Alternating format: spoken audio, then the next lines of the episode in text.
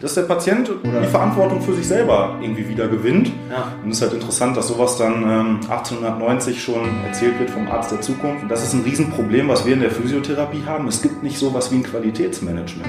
Welche Rahmenbedingungen müsste es eigentlich geben, um da den Qualitätsstandard ein bisschen, ein bisschen höher setzen zu können? Ein wichtiger Faktor ist da eben dann tatsächlich schon Zeit. Dieses Schmerz Gedächtnis im, im Gehirn zu überschreiben, gehört auch einfach eine Bewegung dazu. Also was mhm. Aktives, was du Na klar, richtig? Na klar.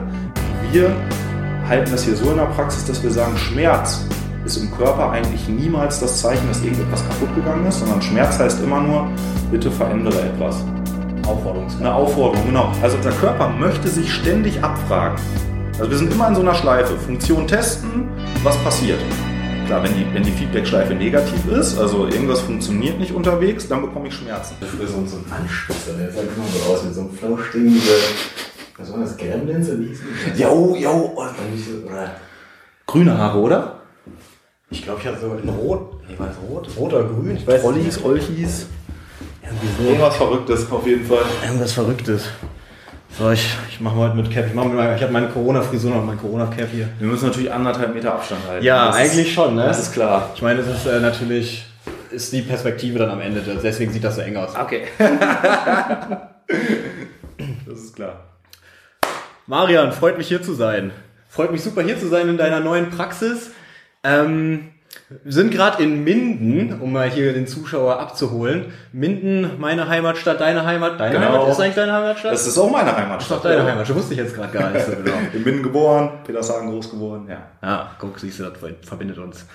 äh, auf jeden Fall, du, ja, ich habe dich ja kennengelernt. Also du bist Du bist ja Physiotherapeut und äh, ja, also mittlerweile würde ich dich eigentlich nicht mehr nur als Physiotherapeut bezeichnen, sondern du hast dich ja auch in viele andere Richtungen weitergebildet. Mhm. Ähm, da kommen wir gleich noch drauf und hast jetzt gerade quasi deine, deine eigenen ja, vier, vier Räume hier aufgemacht, beziehungsweise mit deinem Kollegen, dem Julian, mhm. äh, M&R Performance in Minden.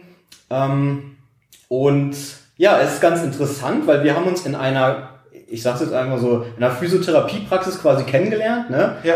Also ich, äh, ich war da in Behandlung, hatte damals äh, ein Compartment-Syndrom und habe dann quasi, äh, ja, war dann in der Behandlung in der, in, der, in der Praxis hier in Minden, im Therapiezentrum.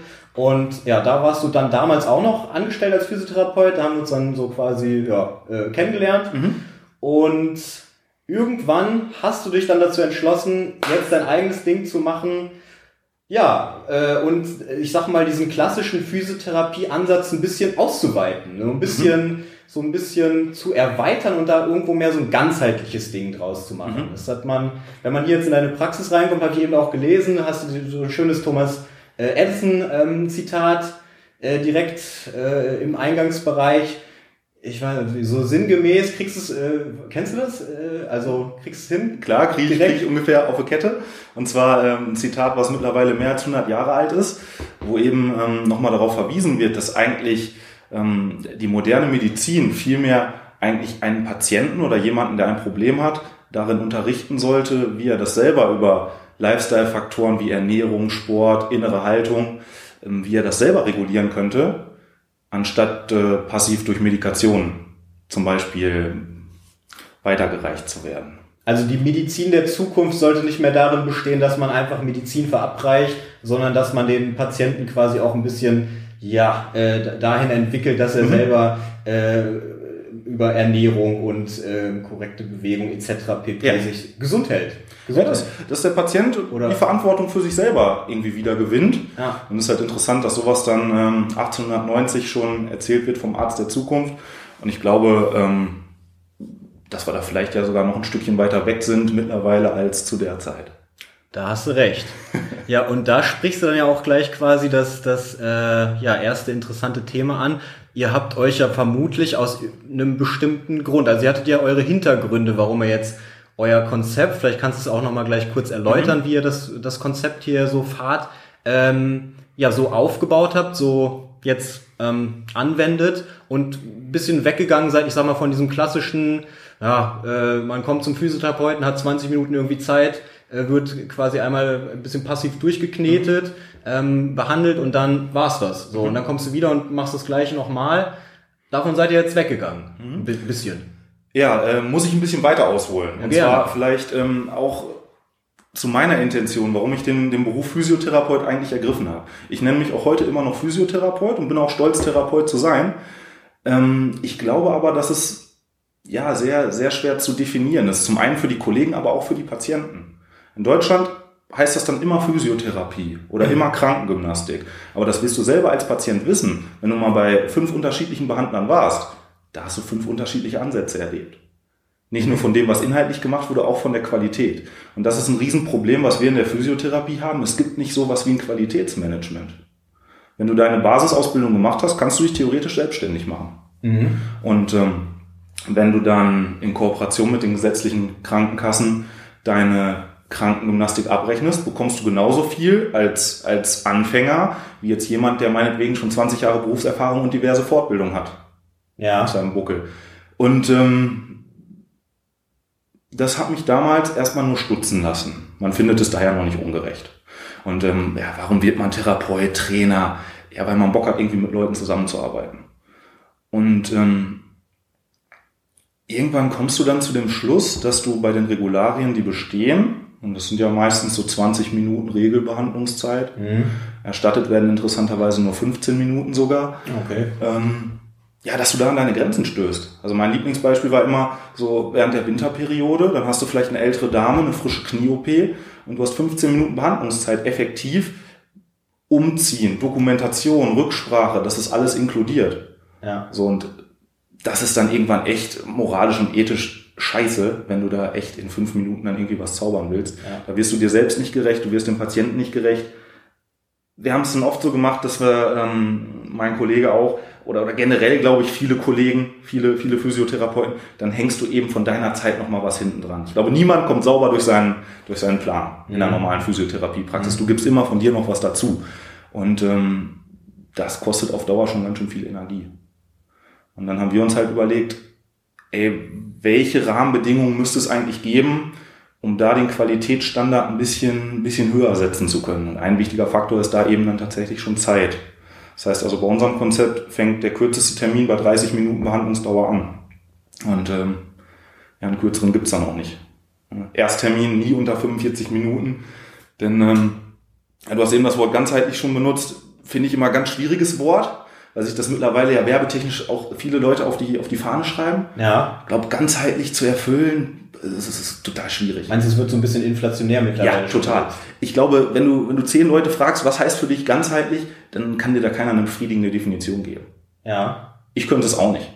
Für mich ist halt wichtig, ähm, dass ich Zeit brauche für meine Patienten, weil zum, zum Gesundwerden oder meine Arbeit als Therapeut hört nicht damit auf, dass ich irgendeine Intervention am Körper mache, sondern es ist die Art und Weise, wie ich mir Zeit nehme, wie, wie ich persönlich auf die Leute wirken kann. Mhm. Und ähm, das ist das Coole an unserem Konzept und deshalb machen wir das total gerne. Also ich kann echt mit Fug und Recht behaupten, dass ich hier aus meinem Patientenkreis echt viele Leute kennengelernt habe, zu denen ich ein fast freundschaftliches Verhältnis pflege. Und ähm, so ist es dann eigentlich total geil, wenn du quasi zur Arbeit gehst, dich mit Kumpels triffst, was Gutes machst und dafür dann am Ende des Tages noch bezahlt wirst. Ja, das heißt, deine Arbeit ähm, hört ja auch nicht da auf, wenn die Leute die Liege verlassen, sondern du bist ja auch ja noch ähm, mit denen äh, ja danach weiterhin vielleicht auf, ihr habt auch noch hier Trainingsflächen, Mhm. äh, Mhm. vielleicht weiterhin noch beschäftigt Mhm. und und ähm, ja ähm, du du bringst denen ja auch irgendwo noch äh, was bei, damit die sich selber dann ja auch äh, Gesundheit äh, halten können. Gibst du vielleicht Hausaufgaben mit? Das heißt, du hast diese diese Zeit an der Liege Mhm. mit mit dem oder mit mit deinen Patienten mit einigen Mhm. und dann sagst du aber hinten raus wahrscheinlich noch, hey äh, genau so wie diese passive Behandlung dazu gehört, gehört vielleicht nochmal dann, dass wir uns nochmal ja, gezielt bewegen, gezielt irgendwelche ja, Mhm. Interventionen, Übungsinterventionen, wie auch immer machen. Dass deine, vielleicht deine, ja, dass wir über deine Ernährung nochmal die Entzündungen oder sowas rausnehmen. Also das heißt, du hast deine Toolbox, nicht nur die, äh, die Behandlung an der Liege, Mhm. sondern ja, ich sag mal, was heißt noch, ihr, ihr macht Neuroathletik, ihr macht Ernährung, ihr habt hier dann äh, genau das Training an sich. Mhm. Das sind eigentlich so unsere vier, vier Hauptthemen. Eben die, die Behandlung, die, äh, die Ernährungsberatung, da hinsichtlich ähm, auch Ernährung als Medizin einsetzen. Ja. Ne? Jetzt nicht nur unbedingt ähm, zu optischen Zwecken oder zu Performance-Zwecken, Ja. die Neuroathletik und ähm, klar, dann unser Trainingsgruppenkonzept. Mir ist immer wichtig, ich will den Leuten da nichts irgendwie, irgendwie aktiv anschwatzen oder so, sondern ich, ich zeige nur auf. Also mir sind die Leute am liebsten, die dann peu à peu im Zuge unserer Zusammenarbeit eigentlich darauf kommen, okay, vielleicht könnte ich das und das auch nochmal machen. Also der erste Schritt, der muss vom Kunden ausgehen oder vom Betroffenen. Und dann ähm, ist die Arbeit auch ungleich fruchtbarer, Ja. wenn die Leute da selber eben progressiv dort losgehen.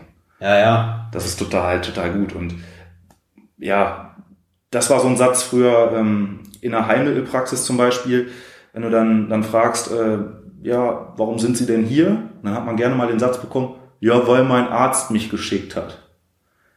Und das, ähm, ja, also reagiere ich so ein bisschen allergisch drauf auf den Satz.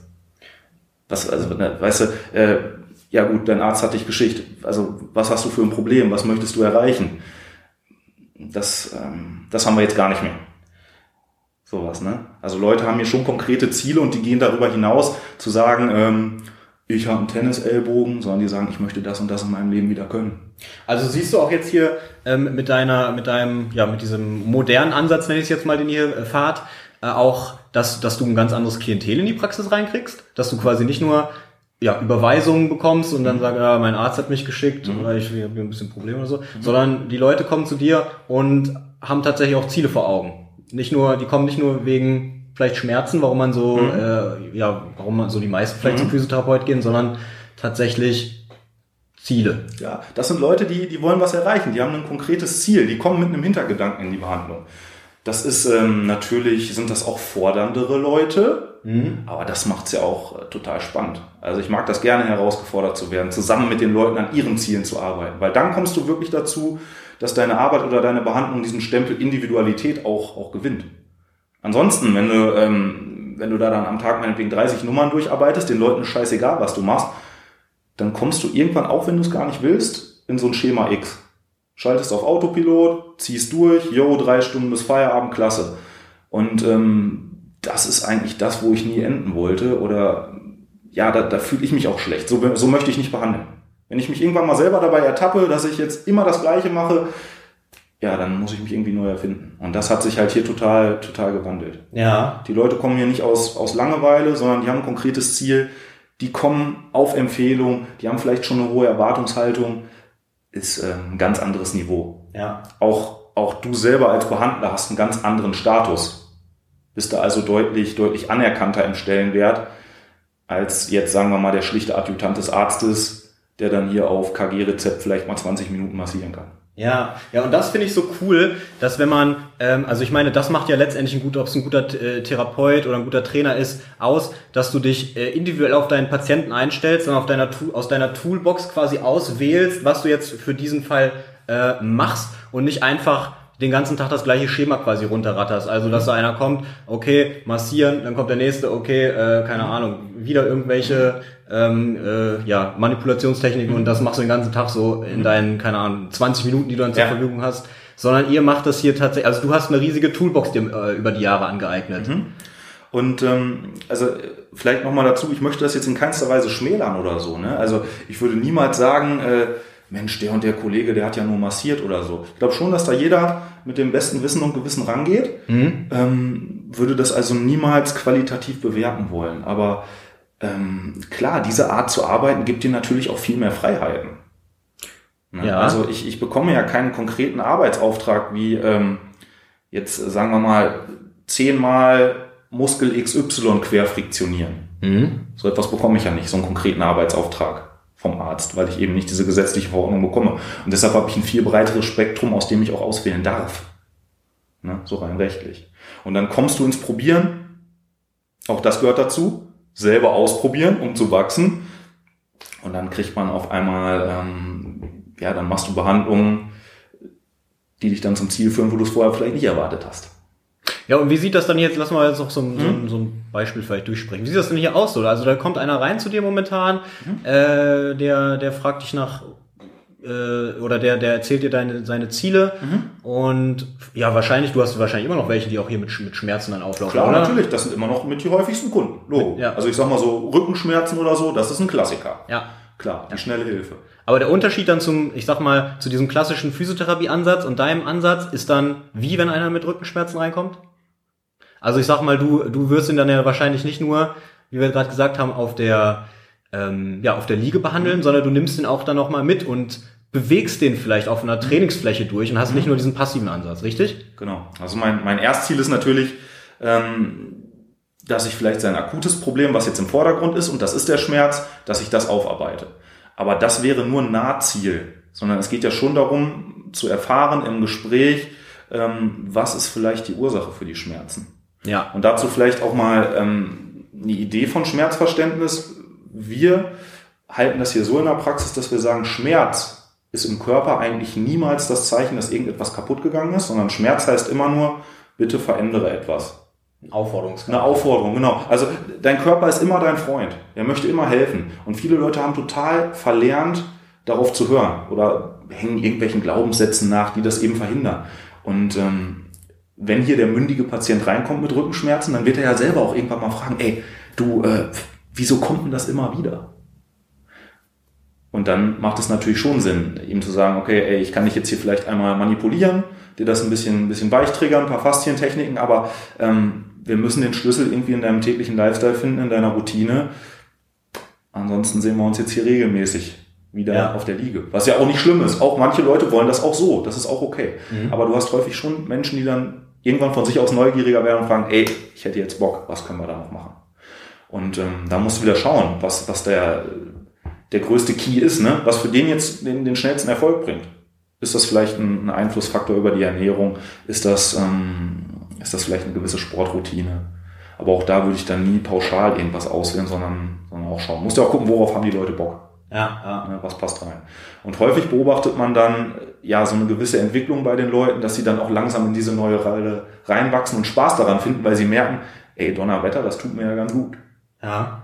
Wie ist denn das klassische Schmerzverständnis bei den, bei den meisten Leuten, die du so siehst? Und, und wie würdest du sagen, äh, sollte man ähm, das dann eigentlich interpretieren? Ja, meistens ist es ja so, ähm, nehmen wir wieder das Thema Rückenschmerzen. Ja. Du hast am Wochenende im Garten gearbeitet, weil jetzt Frühling geworden ist und hast den ganzen, den Winter vorher nichts getan. So, und dann hast du jetzt meinetwegen Rückenschmerzen. Und die meisten denken dann, okay, jetzt habe ich mich ja überlastet oder da ist was kaputt gegangen. Vielleicht hast du auch schon mal irgendeinen Vorbefund, da war schon mal irgendetwas, Bandscheibenvorwölbung, du hattest schon mal einen Hexenschuss, keine Ahnung. Auf jeden Fall ähm, werden die Leute ja in, in so eine gewisse passive, abwartende Rolle erstmal gedrängt. Mhm. Also Pause machen, alles liegen lassen, ruhen. Mhm. Das ist ja aber nicht das, was mein Körper mir in dem Moment sagen wollte. Der will mir ja nicht sagen, ey Freundchen, du sollst nichts tun, sondern er wollte mir in dem Moment nur sagen, äh, hoppla, das war jetzt aber abrupt ganz schön viel, ich finde das gut, aber fang vielleicht ein bisschen langsamer an. Mhm. Und ähm, ja, viele haben wirklich die Idee, wenn irgendwas wehtut, dann ist wohl was kaputt. Und das ist im Körper halt seltenst der Fall. Ja. Also nicht gleich, wenn man Schmerz hat, ist was strukturell kaputt. Korrekt. Und äh, genau, und dann, das ist ja auch so ein Ding, also das ist ja irgendwie so 1950 denken, dass wenn man Schmerz hat, dass man es gleich komplett äh, Ruhig stellen soll. ruhig stellen. Ja, ja, genau. Schonen, Beine hoch, Stufenlagerung, Ja, kühlen, wärmen, trullala. ja, ähm, hat mit Sicherheit auch alles seine Berechtigung. Ne? Also wenn ich, wenn ich fest genug an irgendeinen Ansatz glaube, dann hilft das auch. Mhm. Ist ja auch alles, alles total okay. Aber ich glaube, wenn jemand sich entschließt, Hilfe in Anspruch zu nehmen, wie zum Beispiel einen Physiotherapeuten, dann ist er schon für sich auch bereit, was zu verändern. Das unterstelle ich jetzt einfach mal. Ja.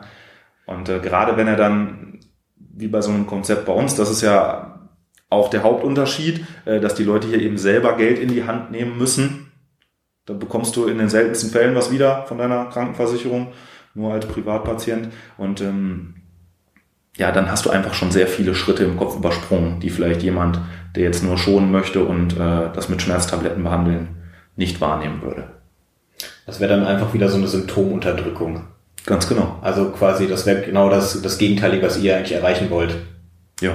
Ja. Genau. Also ich helfe natürlich auch, auch gerne diesen Leuten, aber ähm, das ist jetzt ja kein Thema, aber Wenn es sein muss. Ja, aber die müssen dann halt noch so ein bisschen Hausaufgaben machen und, und sich überlegen, wo sie eigentlich hinwollen. Ja. Wenn jemand sagt, ey, ich bin eine faule Sau, ich möchte auch nichts, nichts ändern, bitte mach mich jeden Monat einmal so TÜV-mäßig fit, auch okay. Ja. Aber dann, ähm, solchen Leuten gestatte ich dann halt auch nicht, dass sie so viel rumjammern ne, und sich beschweren. Die wissen, was Fakt ist, so, und dann ist das halt auch so. Das ist generell, glaube ich, ein Problem. Wer, wer keinen Bock hat, was zu verändern, aber immer wieder in die gleichen Symptome reinläuft, der müsste ein bisschen ruhiger werden. Ja. Ja, und das finde ich echt cool, weil dass ihr dann hier so die Leute anzieht, wo ihr auch halt, äh, wo, wo man halt auch Bock hat mit zu arbeiten. Und das hast du ja eben schon gesagt, so dann bist du eigentlich mit deinen Kumpels den ganzen Tag irgendwann unterwegs Ja. und hier in der Praxis und äh, ja, verdienst dein, deine Geld, dein Geld dabei. Das ist schon super. Ja, Ja, ganz genau. cool. Denn ähm, ja, es gibt ja nichts Schlimmeres als äh, ja, wenn, wenn so Energieräuber. Ne, das sind ja eben die Leute, die, die jammern super viel rum, aber wenn du mal was einwirfst, was, was selber geändert werden könnte, dann kommt nichts. Und ähm, ja, dann bist du auch schon wieder weit über den Punkt Physiotherapie hinaus. Na, also Physiotherapie isoliert das, was an der Bank stattfindet. Okay, ist ein Faktor von vielen, aber Ja. da sind, Ja. da sind so viele Dinge, die Ja. man beachten müsste.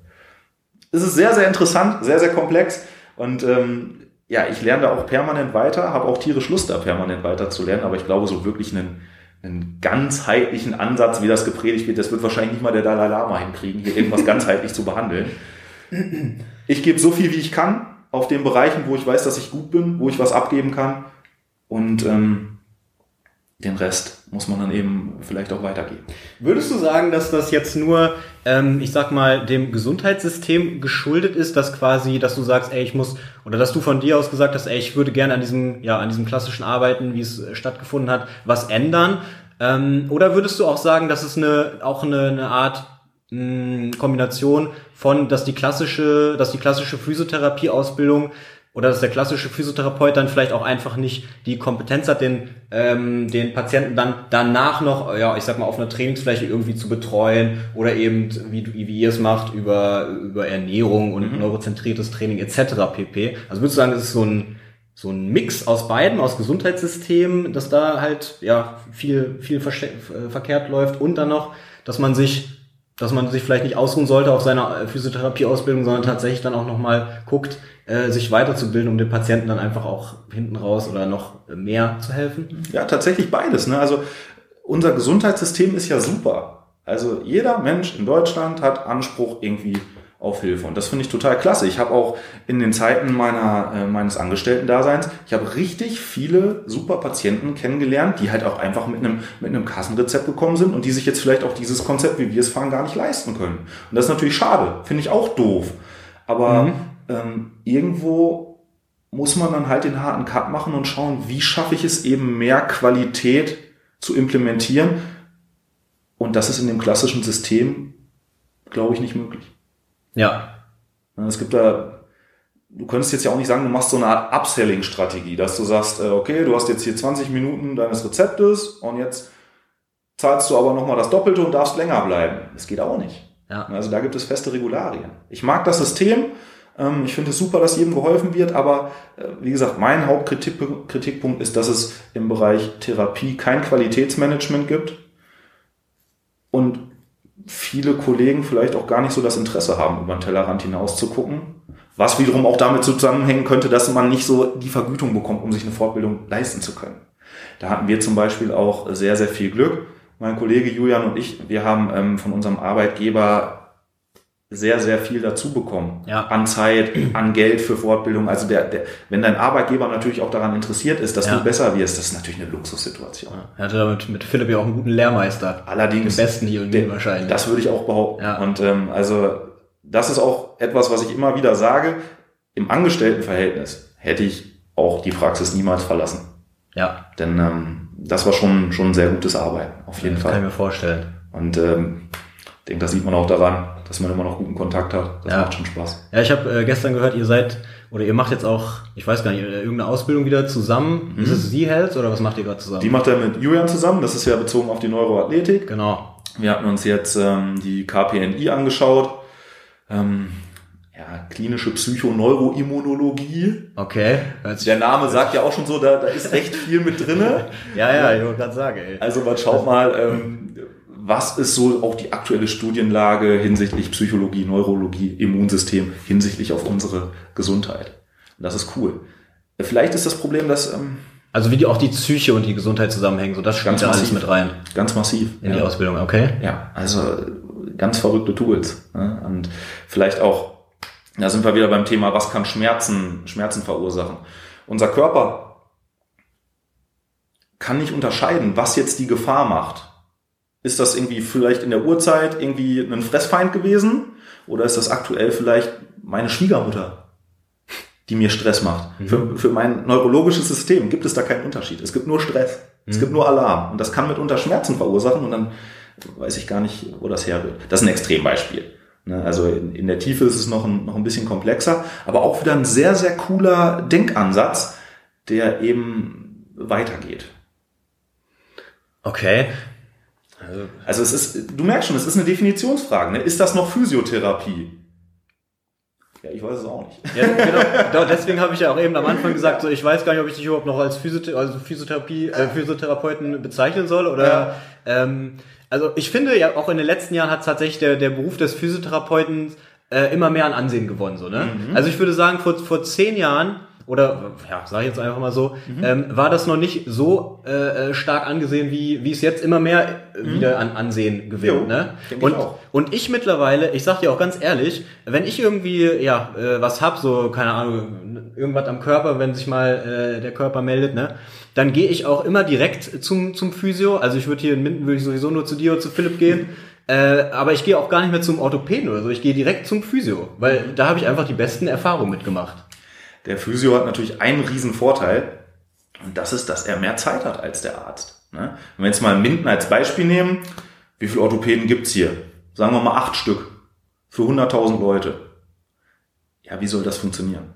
Qualitativ. Also ich glaube schon, dass, dass die Ärzte, die Fachärzte, die, die wollen ja einen guten Job machen, aber die haben schlichtweg auch keine Zeit. Und dann läuft es halt meistens auf, auf das hinaus. Ne? Was kann ich machen, wenn jetzt ein Patient kommt mit akuten Schmerzen? Was kann der Doc machen? Er kann Heilmittel ausstellen, meinetwegen für Krankengymnastik.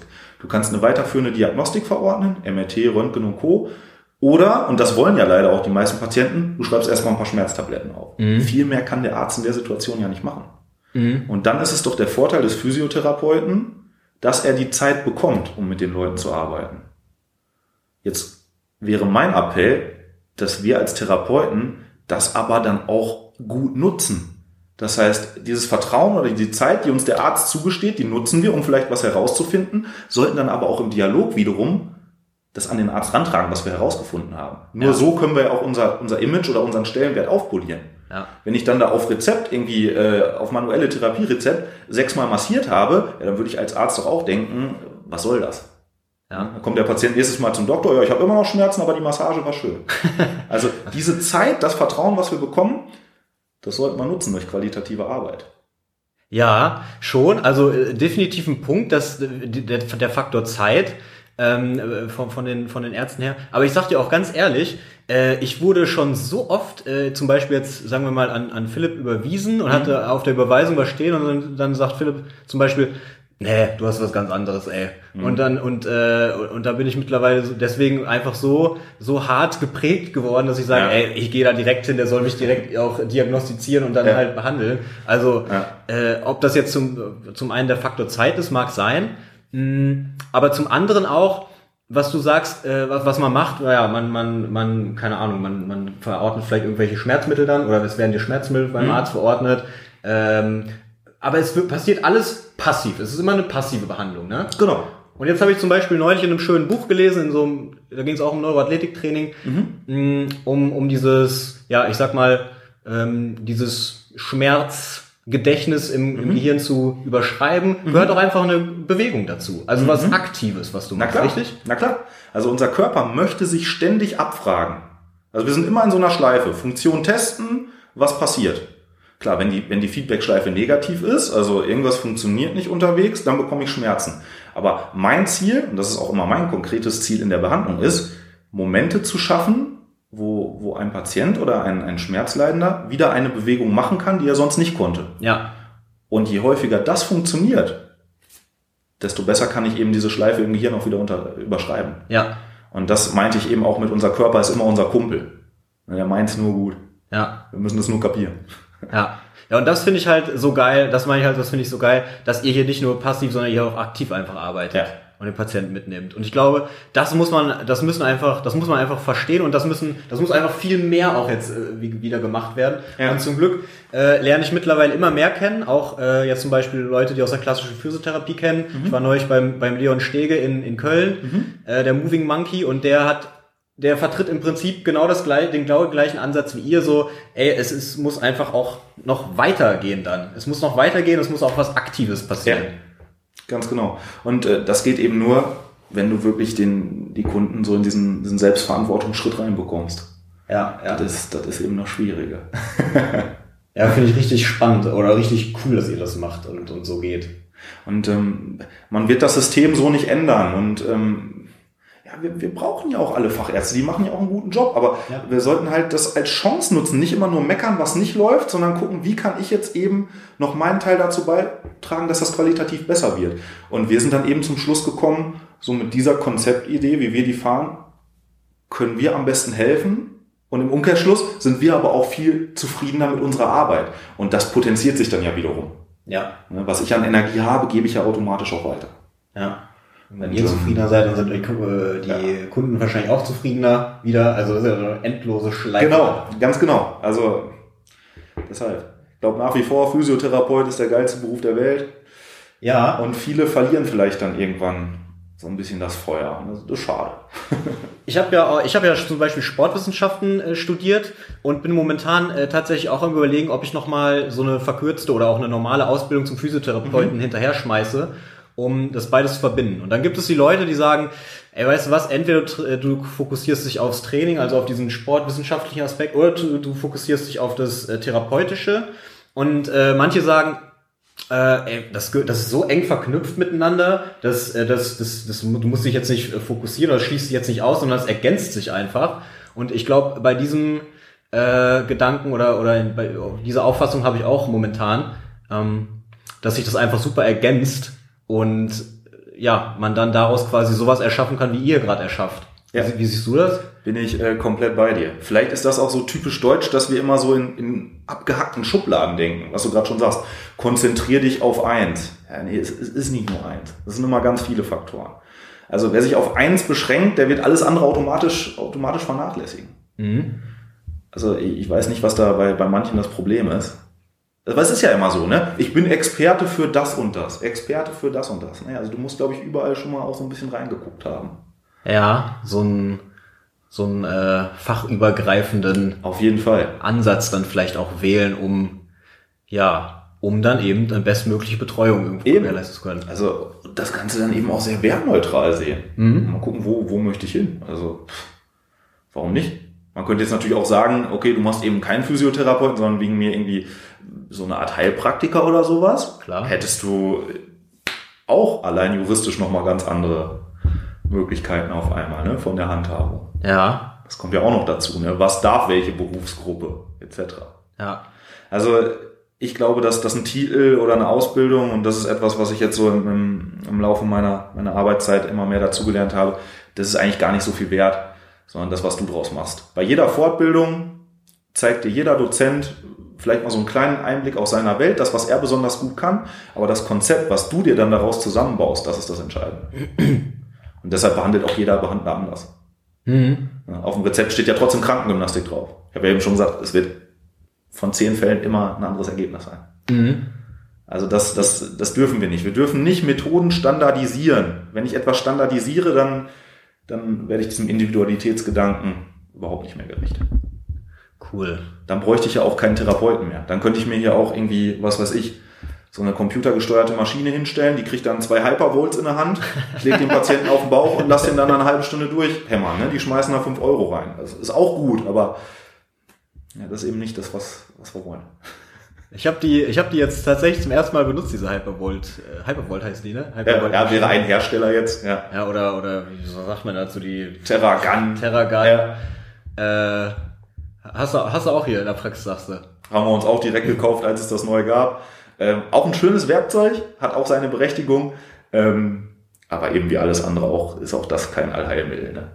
Genau. Also wieder bei dem, im Prinzip wieder am Anfang, man muss äh, seine Toolbox einfach erweitert und daraus seinen individuellen Ansatz formt. Ganz genau. Ja. Ganz genau. Und dann, ähm, ja, und dann, dann bist du auch gut. Ne? Wenn, du, wenn du deinen Ansatz dann eben gut rüberbringen kannst, das, das ausstrahlst. Das ist es eben.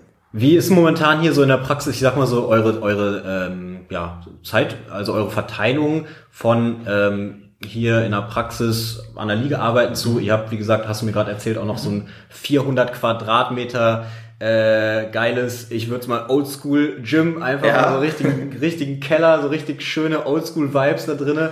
ähm, äh, ja, habt da auch noch, wie gesagt, Ja. diesen, diesen, diese Trainingsmöglichkeit. Habt ihr da, seid ihr da momentan so ziemlich, keine Ahnung, 50-50 unterwegs oder wie ist das gerade? Also primär sind wir schon hier, also ähm, in, der, in der Therapiepraxis.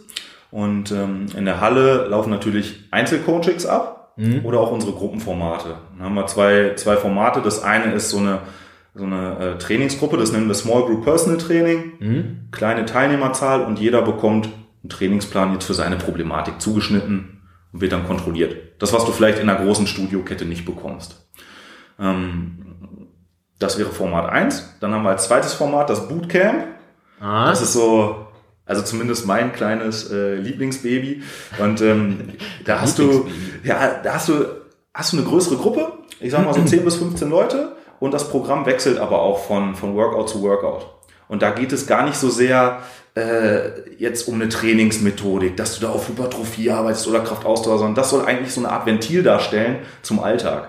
okay. Und da äh, hast du, ja, da hast du den Abiturienten, der zusammen trainiert, vielleicht mit dem, äh, mit dem Supermanager, Ja, cool. die eine homogene Gruppe bilden und in dem Moment halt zusammen 90 Minuten Vollgas geben können. Und das ist, ähm, ja, also ich mag das Format. das Äh, läuft drüben ab. ja. Ne, primär. Ja. Du, du hast gerade gesagt, also beziehungsweise du bist ja auch selber sehr kraftsportaffin. Mhm. Ja, du bist ein ganz schönes Viech, habe ich mir gerade schon wieder gedacht. äh, hast du auch viele, momentan viele Kraftsportler, die herkommen? Mhm. Oder einige? Ähm, ich habe jetzt, das ist ja immer ganz lustig, wenn du, wenn du dann da bei, bei einem ganz gute Arbeit machst, Spricht sich dann spricht sich das ganz gut rum. Ich habe jetzt hier außer, außer lokalen Bodybuilding-Szene in, in Minden zwei Jungs, die ich regelmäßig behandle, wöchentlich. Ja, genau. Die lassen sich natürlich ins Thema Training und Ernährung nicht reinquatschen. Ja. Da ist es dann doch mein Job, die irgendwie auf Kurs zu halten. Oder wie die das so schön beschrieben haben, ähm, dein Job ist es, unsere Sucht gesundheitlich zu kompensieren. Okay, das ist eine coole Beschreibung, weil das wäre jetzt auch so meine nächste Frage gewesen an dich. Wie, ähm, was würdest du den Leuten empfehlen, die die Kraftsport, sag ich mal, sehr, ja, sehr ähm, intensiv betreiben, sehr mit, sehr viel Herzblut quasi, also jetzt vielleicht professionell oder semi-professionell. Ähm, was würdest du denen empfehlen? Weil ich sag mal immer so, sobald es in, in so einen Leistungsgedanken reingeht, ist ja, ja, äh, muss der gesundheitliche Gedanke ja so ein bisschen zurückstecken. Was für, gibt's, da- hast du da irgendwelche Empfehlungen vielleicht auch, wie man sich, wie man trotzdem so ein bisschen die Waage halten könnte zwischen äh, ich, ich, ich baller krass, also ich mache viel Kraftsport und äh, will aber trotzdem irgendwie gleichzeitig, naja, nicht meinen Körper zu hart äh, malträtieren. Und also au- auf Dauer trotzdem irgendwie gesund bleiben. Mhm. Also, es ist schwierig, glaube ich. Und das ist auch wieder so eine Frage, was bist du für so ein Typ? Ne? Und ähm, ich glaube, dass wir, dass wir ganz oft halt so Schwarz- oder Weiß-Typen haben. Gerade so im Bereich Krafttraining. Ne, das weißt du selber auch. Äh, da gibt's Phasen, da hat man richtig Bock. Da will man am liebsten jeden Tag ins Gym gehen. Fünfer, Split, Juhu. Und es gibt dann vielleicht auch Phasen, da hat man dann eher Bock so auf, auf ein bisschen Meditation, auf Mobility. Das ist jetzt sehr allgemein und auch nicht befriedigend, die Antwort. Aber ich glaube, sobald es zu sehr Richtung Extremismus tendiert, wird es ganz, ganz schwer, da einen Gesundheitsgedanken mit reinzubekommen. Ja. ja, ich mag dieses Schwarz-Weiß-Denken sowieso, ehrlich gesagt, gar, ich bin gar kein Fan, ich bin überhaupt kein Fan davon. Aber ich glaube, also gerade, gerade in den hiesigen Studios oder so, da siehst du das schon extrem. Ne? Ähm, jetzt so im CrossFit-Bereich habe ich, habe ich nicht so den Einblick, aber ich glaube, auch da ist das so. Ich würde gerade sagen, Vielleicht getrieben von den, von den Zeiten. Ja, ja, ja, ja, ja, und ja, da hast du ja immer, ja, ja, Ich meine, wenn du da in, in so ein CrossFit-Gym kommst, da hast du ja auch immer so deine, ich meine, das ist ja diese ganze, die ganze Aufmachung zielt ja auch eigentlich so ein bisschen auf diesen Wettkampfgedanken ab, Ja. dass du da quasi an diesen Boards, die meistens in den CrossFit-Studios hängen, so irgendwelche PRs hast oder Genau. irgendwelche Zeiten, die die Besten da gemacht haben und du hast irgendwie, ich habe immer das Gefühl, man, man, man hat dann immer auch Bock, so das jedes Mal irgendwie brechen zu wollen Ja. und sich jedes Mal so richtig ficken zu Ja, wollen. ja, ja, und ja. Äh, ja, also gerade da würde ich sagen, ist das ja so ein Allerdings. voll drauf. Geht dann halt äh, so lange gut, bis dein Körper sagt, äh, sorry, ich brauche jetzt auch mal ein bisschen Auszeit. Und gerade die Athleten, die dann richtig Bock haben, sich jedes Mal zu zerstören, sind natürlich auch Weltmeister da drin, diese Zeichen zu ignorieren. Ja, Ja, Wenn es weh tut, dann mache ich noch mal fünf hinterher. Ja, es ist total schwierig. Ich glaube, ähm, da muss man seine Erfahrungen machen und vielleicht auch äh, ein bisschen reifen. Und was würdest du jetzt sagen zum Beispiel, also ich meine, ja, Kraftsport ist ja, ja, viele haben ja auch noch so den Gedanken, dass Kraftsport eventuell eher auch, auch schädlich sein kann. Ähm, das muss es ja aber gar nicht. Das ist es ja auch gar nicht, Nee. wenn man es, wenn man es, äh, ja, ich sag mal, bewusst und mäßig irgendwo ausführt, ne? Was würdest du da, hättest du da, hättest du da irgendwelche, ich sag mal, ja, Anregungen, wie man, wo Kraftsport quasi gesundheitsorientiert noch ist und wo es dann zum Übergang, dass es nicht mehr gesund geht? Weißt du, wie ich meine? Also, wann, wann, wann ist Kraftsport noch gesund und wann ist es nicht mehr gesund? Hm, Ich glaube, wenn du merkst, dass, dass deine Regenerationsdauer zunimmt bei relativ konstanter Intensität. Also du fährst, äh, fährst einen bestimmten Trainingsplan und brauchst jetzt mit, mit zunehmender Wochenanzahl immer länger, um dich davon zu erholen wieder fürs nächste Training. Ich glaube, das ist ein sehr, sehr sicheres Zeichen dafür, dass dein Körper sagt, oder in dem Fall dein zentrales Nervensystem, ey du, ich komme nicht mehr hinterher mit dem Regenerieren, fahr mal ein bisschen langsamer. Ja, Also das, das dürfen wir ja nie vergessen. Unsere Muckis, unsere Beweglichkeit, das verbessert sich ja nie während des Trainings, sondern ich setze einen Reiz und im Optimalfall erkennt mein Körper dann, okay, du möchtest gerne, dass ich das für dich verändere. Gib mir mal ein, zwei Tage, ich mach das, ja, wenn du mich gut ernährst und hydrierst. ja, Und das dürfen wir halt auch nicht vergessen. ja. Genau. Training oder Trainingsfortschritt besteht auch immer aus Belastung und Erholung. Das sind Ja. immer zwei zentrale Komponenten und ich glaube, die, gerade die Erholung wird oft vernachlässigt, gell? Allerdings, da kann ich dir wieder ein schönes eigenes Beispiel erzählen. Ähm, man versucht ja, oder ich habe immer gerne versucht, alles unter einen Hut zu bekommen. Also wenn du jetzt den ganzen Tag gearbeitet hast, ich wollte aber abends im Training trotzdem noch Vollgas geben. Was machst du also? Besorgst dir irgendwie den, den krassesten Ultra-Booster aus dem Internet, ballerst dir den rein. Das machst du dann ein, zwei Monate, ist auch super geil, bis ich dann irgendwann zu dem Schluss gekommen bin, okay, ähm, was bringt dir das geilste Training im Tunnel, wenn du dann irgendwie die ganze Nacht nicht gepennt hast und deine Regeneration im Arsch ist? Aber ja, ich kenne mich eigentlich mit der Materie aus und du merkst, also Wissen schützt auch nicht vor Blödheit, das muss man einfach für sich herausfinden. Ja, ja. Vielleicht braucht man in dem Moment ja auch dann mal so dieses eine geile Training, um sich abzuschießen. Ne? Also es ist wahrscheinlich wieder irgendwie so ein gesundes Mittelding.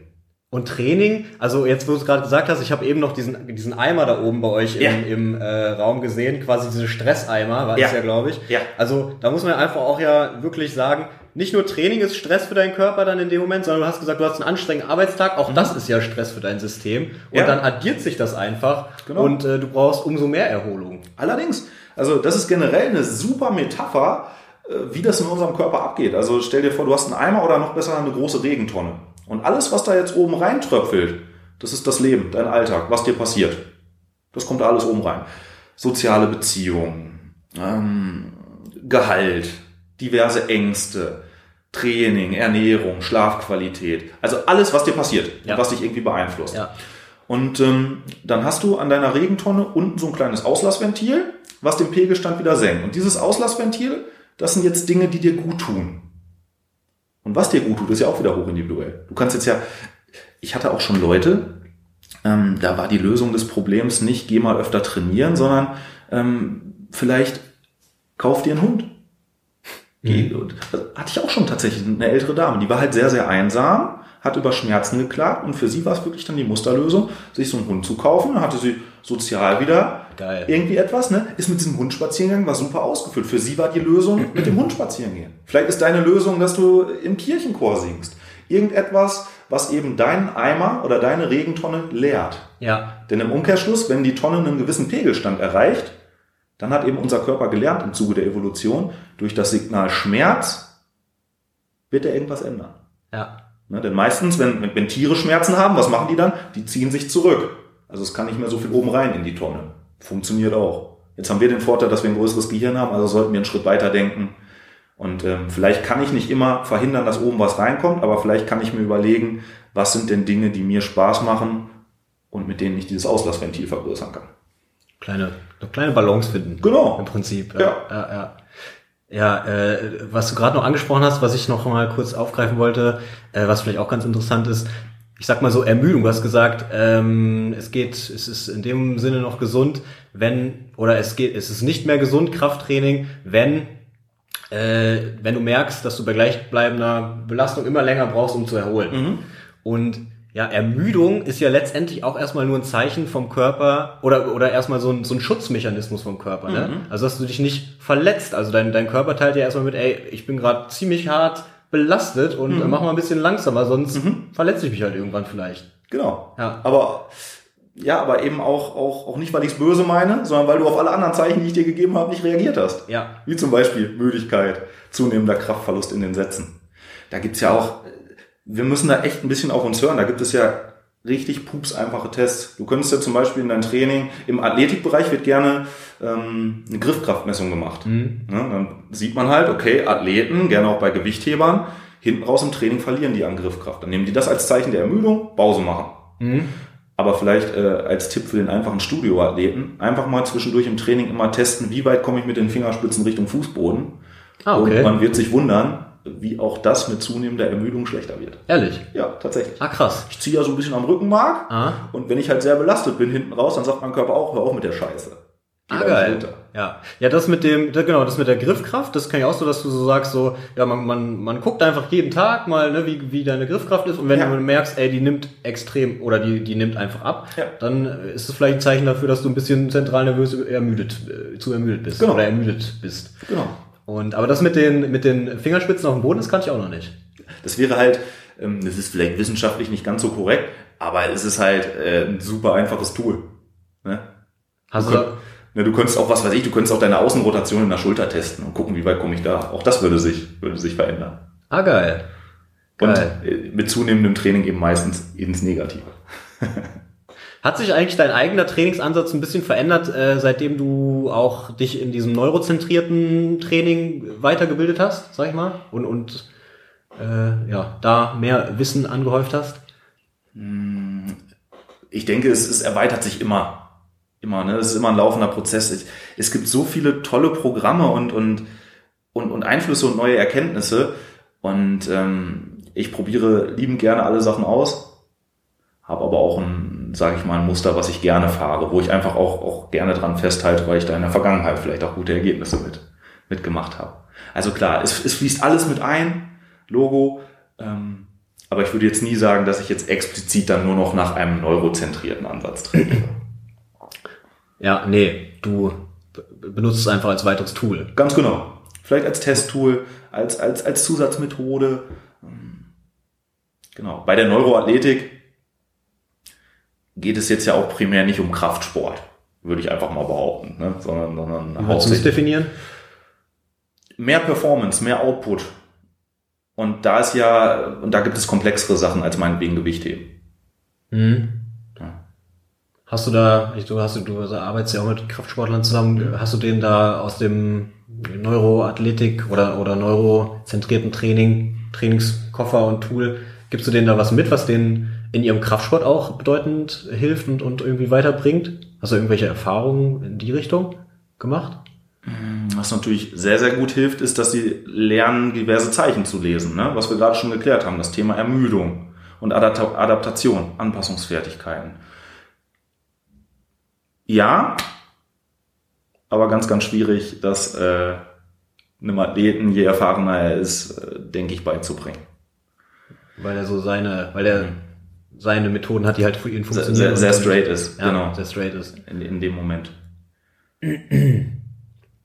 Wie, wie sieht dein Training momentan so aus? Ich meine, du bist ja offensichtlich auch noch ganz gut in Shape, so, oder? Also ich meine, Könnte du bist besser gerade, sein. du bist gerade Vater geworden, hast halt äh, hier die, die Praxis aufgemacht. Ja. Äh, äh, was machst du momentan so? Wie, wie kriegst du das alles unter einen Hut? Ähm, ich versuche dreimal die Woche zu trainieren im Moment im Bereich Krafttraining. Ähm, habe dann meistens so eine Art Ganzkörpersplit, Ja. dass ich von allem so ein bisschen was mache, um das abzudecken. Sage aber auch ganz ehrlich, so ganz glücklich macht mich das nicht. Ja, ja, ich Also vorstellen. ich würde gern mehr splitten, intensiver ballern. Ähm, schwierig unter einen Hut zu bekommen. Ne? Ich versuche alles irgendwie bestmöglich abzudecken. Gehe auch sehr, sehr gerne, ähm, auch wenn ich nicht so aussehe, mit Kumpels mal laufen, einfach um den sozialen Ausgleich zu haben, dass man sich parallel bewegt. Einfach solche Sachen. Also, Aber du siehst nicht so aus wie der typische Ausdauerathlet. nee, also mehr so Panzerschnecke. Aber ich bin gut wie ein guter Diesel. Also wenn ich rolle, dann Dann rollst dann rolle ich auch. Nein, also im Moment ähm, alles ein bisschen gedrosselt, aber ist jetzt nicht so, dass mir das Stress machen würde. Aus welcher, aus welcher Sportart kommst du eigentlich ursprünglich so? Hast du da? Boah, ganz früher ähm, komme ich aus dem Badmintonsport. Ah, Da ach, ich- stimmt. Da habe ich zum Beispiel auch einen Philipp kennengelernt. Ach, so habt ihr euch kennengelernt. Ja, doch, da jetzt tickert's hier langsam. Genau. Ja. Und da hatte ich mit, ähm, ah, wann war es, mit 14, 15? Also so ähm, mittendrin in der Pubertät hatte ich zum Beispiel ein Stabilisationsproblem mit meiner Kniescheibe. Mhm. Das heißt, äh, ich hatte häufig so Sub- äh, Subluxationen im Bereich der Patella. Und so bin ich auch das erste Mal zum Krafttraining gekommen. Okay. Also da wurde mir dann eben gesagt vom Arzt, ja, öh, dann mach doch mal ein bisschen Beintraining. So blöd wie man ist, dann los, ein bisschen Beine trainiert. Und ähm, so bin ich dann ganz, ganz langsam in diese Materie eigentlich reingekommen. Also über, über ein Knieproblem bist du so zum Kraftsport gekommen. Genau. Da habe ich gemerkt, Donnerwetter, also dein Körper kann aber echt gut Masse aufbauen. so, dann wurde man beim Badminton dann auch zunehmend langsamer und so. Ja, und so hat sich das dann ein bisschen Die verlagert. Schläge wurden härter. Ja, ja, genau. Irgendwann musste man die, die Ballwechsel dann nicht mehr auslaufen, sondern das Ziel war, möglichst schnell den Hammer rausholen. Kann ich mir vorstellen. Da hast du bestimmt ganz schön Hammer drauf, ey. Ja, der, Hammer war okay. ja, und so, so bin ich da eigentlich mal zugekommen. Und äh, wie, wie kam es dann? Also so bist du zum Kraftsport gekommen? Hattest du auch so einen? Moment, wie du zum Physio zur Physiotherapie gekommen bist? Jo, ähm, das war noch ein bisschen, noch ein bisschen anders. Also das hatte mich noch nicht so weit beeinflusst, dass ich in die Richtung eigentlich mehr machen wollte, sondern ich habe nach dem Abi ähm, ganz naiv geguckt, was kannst du jetzt eigentlich machen, um richtig viel Kohle zu machen? Okay. Und habe dann erst äh, International Business studiert. Ah. Okay, studiert ist gelogen. Also ich war eingeschrieben, Hm, war glaube ich auch zwei Tage in der Vorlesung. Danke Mama und Papa für das Sponsoring an dieser Stelle. War dann viel bei McFit, das war auch super. Und äh, ja, irgendwann ähm, wollten meine Eltern das dann halt nicht mehr finanzieren und hatte mich dann aber schon parallel immer ein bisschen in die Spovi-Vorlesung auch mit reingesetzt. Okay. Kannte ja aber privat vom Sport den, den Philipp Rössler auch. Ja. Und der hatte mir dann damals gesagt, ey du, ganz ehrlich, was willst du mit Spovi machen später? Also Manager gibt's genug im Leistungssport. Mach doch eine Physio-Ausbildung, stell ich dich nachher ein. Und das ist eigentlich meine Geschichte. Und es ist genauso gekommen. Ah, geil. Ich habe dann, ähm, ich habe dann im Januar die Zelte abgebrochen beim Studium, habe im März angefangen mit der Physio-Ausbildung. Drei Jahre später hat mich Philipp eingestellt. Und Hast- jetzt sitzen wir hier. Ja, ja, geil. Ja, jetzt sitzen wir hier in deiner Praxis. Ja, In genau. Deiner, ich weiß gar nicht, ich sag mal Praxis, aber was, was sagt ihr jetzt? Was sagt ihr jetzt? Praxis? Nee. Ja. sagt ihr Praxis? Wir sagen auch Praxis. Okay, okay, okay. Ja, ja, fett, fett, fett. Jetzt, äh, jetzt wollte ich noch irgendwas gerade fragen. Ach ja, sag mir mal doch vielleicht kurz deine Meinung, wo du gerade, wo wir gerade über das Thema Knie und, Ja. und Training gesprochen haben. Was hältst du eigentlich von der Beinstreckermaschine? Bezogen auf was? Bezogen auf die Kniegesundheit. Bezogen auf, ja, bezogen auf Kniegesundheit. Nicht auf, nicht auf Hypertrophie, dass die Ja. einen ganz guten Reiz setzt, Ja. glaube ich, aber auf die Kniegesundheit. Bezogen auf die Kniegesundheit. Okay. Ähm, hm, können wir das so allgemein beantworten? Kommt natürlich stark aufs, aufs Gesamtbild an, der Belastung. Also sagen wir es mal so, wenn du die Maschine schlecht einstellst und vielleicht sowieso dazu neigst, Knieprobleme zu haben, dann könntest du wahrscheinlich deinen Menisken damit keinen Gefallen tun. Mhm. Ich glaube aber im Umkehrschluss auch, wenn es eine Maschine gibt, die du sehr, sehr gut einstellen kannst auf deinen Körper und vielleicht äh, nicht nur stumpf ballerst, sondern vielleicht ähm, mit Isometrie arbeitest, Mhm. in einer endgradigen Streckung für ein Vastus mediales Reiz, dass das eine sehr, sehr schlaue Maschine ist. So wie sie häufig im Fitnessstudio benutzt wird, ist sie wahrscheinlich eher nicht so gut. Okay, Bezogen auf die Gesundheit. Ja, das können wir dann wahrscheinlich von vielen Geräten dann sagen, im- Ja. was man da so sieht. Ja, der Beinstrecker ist ja ein Klassiker. Ne? Wenn du neu im Studio bist, du kriegst deinen acht äh, Geräte Trainingsplan, der Beinstrecker ist mit Sicherheit dabei. Ja. So, das, da spürt auch jeder seinen Zielmuskel, ist ja supi. Ja. Ähm, ich denke, Problem ist, dass wir da äh, einen sehr, sehr großen Kraftaufwand haben aus einem sehr, sehr großen Scherkraftwinkel in der ersten Phase. Mhm. Und das ist vielleicht dann nicht ganz so gut. Aber wenn ich die Amplitude kürzer stelle oder eben endgradig, äh, endgradig das Ganze halte oder so, das, das ist ein gutes Gerät, häufig falsch verstanden. Okay.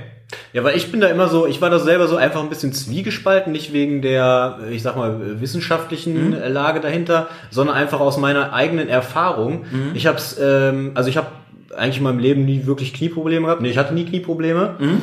Und ich habe zweimal, ähm, einmal am, am Isometen, ähm, äh, am Isokineten, äh, sorry, am Isokineten, am Isomet 2000 heißt er, glaube ich, oder so. Am Isokineten äh, die, den Beinstrecker quasi wirklich hart trainiert. Ja. Und danach hatte ich äh, so das Gefühl, so als ob da so ein paar Fasern gerissen wären. Also danach hatte ich auf jeden Fall so ein bisschen Knie. Druck im Knie? Genau, hatte ich so ein Mhm. bisschen so, hm, man hat sich das Knie nicht gut angefühlt. Ja. Und äh, dann habe ich es auch noch einmal probiert, irgendwann an einer Maschine, an einer ganz normalen.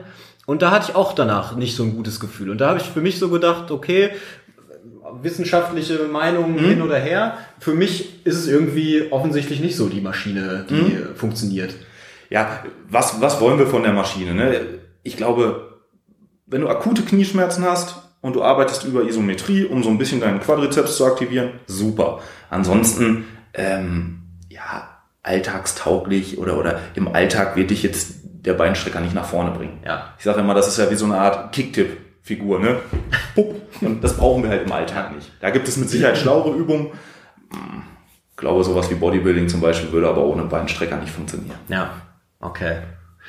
Alright. Aber, aber ich weigere mich auch wieder, das dogmatisch jetzt schlecht zu machen. Ja, natürlich, natürlich, natürlich. Ja, es ist immer schwer, so eine, so eine pauschale Antwort zu geben, ne? Vor Genau. allen Dingen so im, im, im Gesundheitsbereich, sage ich mal. Ja. Jetzt so Training, Therapie, Rehabilitation, Prävention. Ja. Da ist immer schwer, einfach zu pauschalisieren. Ganz genau. Aber trotzdem möchte man ja auch einfach mal so Antworten, die einfach auch mal auf den Punkt sind, ja, ne? auf den Punkt sind. Okay, also dann ist jetzt die Antwort auf den Punkt, ähm, für mehr Funktion, lass es weg. Für einen dicken Schenkel, ohne Schmerzen, setz dich dran. Das finde ich gut. Das finde ich gut. Ja, das finde ich, auch- das finde ich auch ein gutes Schlusswort. Also, äh, also auf jeden Fall nochmal hier so auch der kleine Hinweis, äh, M und R Performance in Minden. Ähm, ja, also wenn man was, was, was, sich was Gutes tun will, dann soll, dann ist das hier auf jeden Fall die Adresse, die ich mit bestem Gewissen empfehlen kann. Ähm, ja, und äh, Jetzt haben wir natürlich Druck. jetzt habt ihr Druck. Jetzt müsst ihr auch liefern. Jetzt, jetzt erstmal große Klappe gehabt, ne? Scheiße. Nee, aber, aber jetzt mal Spaß beiseite kann ich also wirklich mit bestem Gewissen empfehlen. Danke dir. Und ja, hat mich voll gefreut, mit dir ein bisschen zu quatschen. Ja, war super. Sehr schön kurzweilig.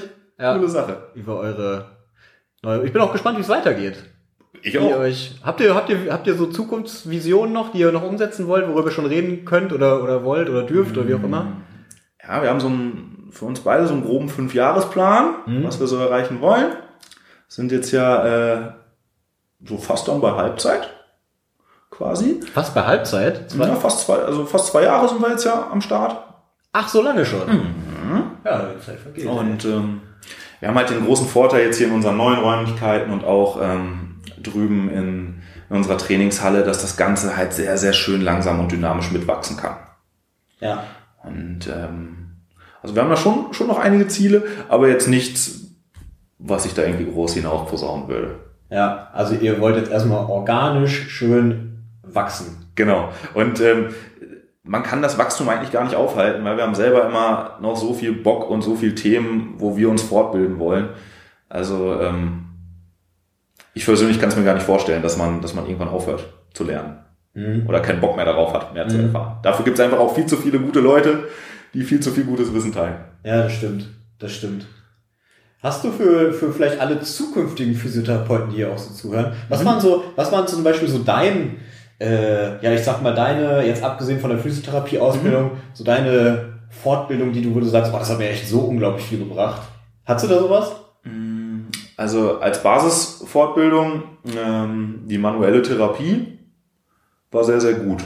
Also ich habe das nach einem, nach einem System, was dreijährig läuft, gemacht, wo du äh, dann alle vier Monate einen Kurs hattest über eine Woche und dann das Angewandte oder das Gelernte eben anwenden musstest. Das hat mich in meiner Denkweise, gerade im Hinblick dessen, was man in der Ausbildung lernt, sehr nach vorne gebracht, wenn es ums Fachliche geht. Mhm. Wenn man dann weiß, okay, das ist so mein Thema, sagen wir jetzt mal Orthopädie, Chirurgie, das vielleicht als erste Empfehlung.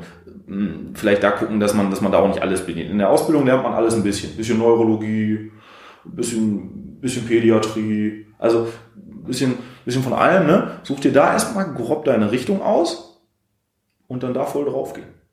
Und irgendwann, da lernt man dann wieder so spannende Leute kennen und dann kommt man, so wie wir das auch gemacht haben, zu Fortbildungen, die gar nicht mehr typisch physiotherapeutisch sind.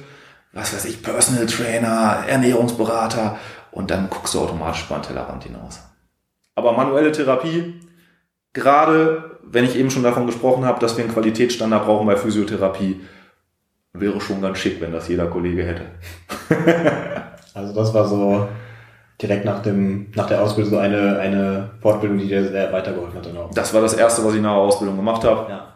ja. Auch ähm, da vom Therapiezentrum Minden von Philipp und Ralf extrem getriggert. Ja. Und ähm, ja, absolut richtige Entscheidung. Ja.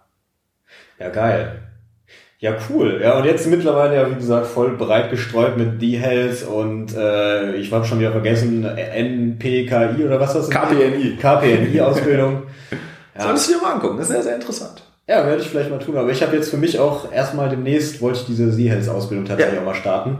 Äh, aber jetzt auch gerade viel irgendwie um die Ohren gehabt und nicht so, nicht so richtig Aha. die Zeit dafür gerade gefunden. Aber jetzt, äh, ja, demnächst wird da bestimmt, wird sich das bestimmt ergeben und dann werde ich da auch mal reinschnuppern verbindet auch sehr, sehr viel. Also ja. wir finden Julian und ich finde auch immer mehr Schnittpunkte zwischen diesen einzelnen Systemen dann. Das ist ja das Verrückte. Also irgendwo ähm, ab einem gewissen Qualitätsniveau der Fortbildung findest du immer auch Überschneidungen und Brückenschläge wieder untereinander. Und dann ist es halt wieder sau cool, sich daraus seine eigenen Gedanken und Konzepte zu formen. Und das ist ja auch das Ding so, wenn man, je mehr man lernt, desto einfacher fällt einem das Lernen ja auch, weil man alles miteinander irgendwie dann auf einmal verknüpfen kann, so, ne? Genau. Genau, da macht vieles, vieles macht auf einmal Sinn. Oder du bekommst äh, für Dinge eine Erklärung, wo du bislang immer wusstest, okay, das hat irgendwie funktioniert, aber keine Ahnung warum. Ja, ja. Und das ist dann schon, schon ganz cool. Ja, ja, voll. Äh, Marian, Dank dir für deine Zeit, ey. Ja, ich danke dir. Danke dir für deine Zeit und ich wünsche euch auf jeden Fall viel Erfolg und ich glaube, ihr werdet hier was richtig Cooles draus. Oder habt ihr ja schon, aber ihr werdet hier weiterhin richtig coole Arbeit leisten, da bin ich definitiv von überzeugt. Äh, gucken wir mal, wo wir dann stehen. Nächstes Jahr. Alright. Ja, cool.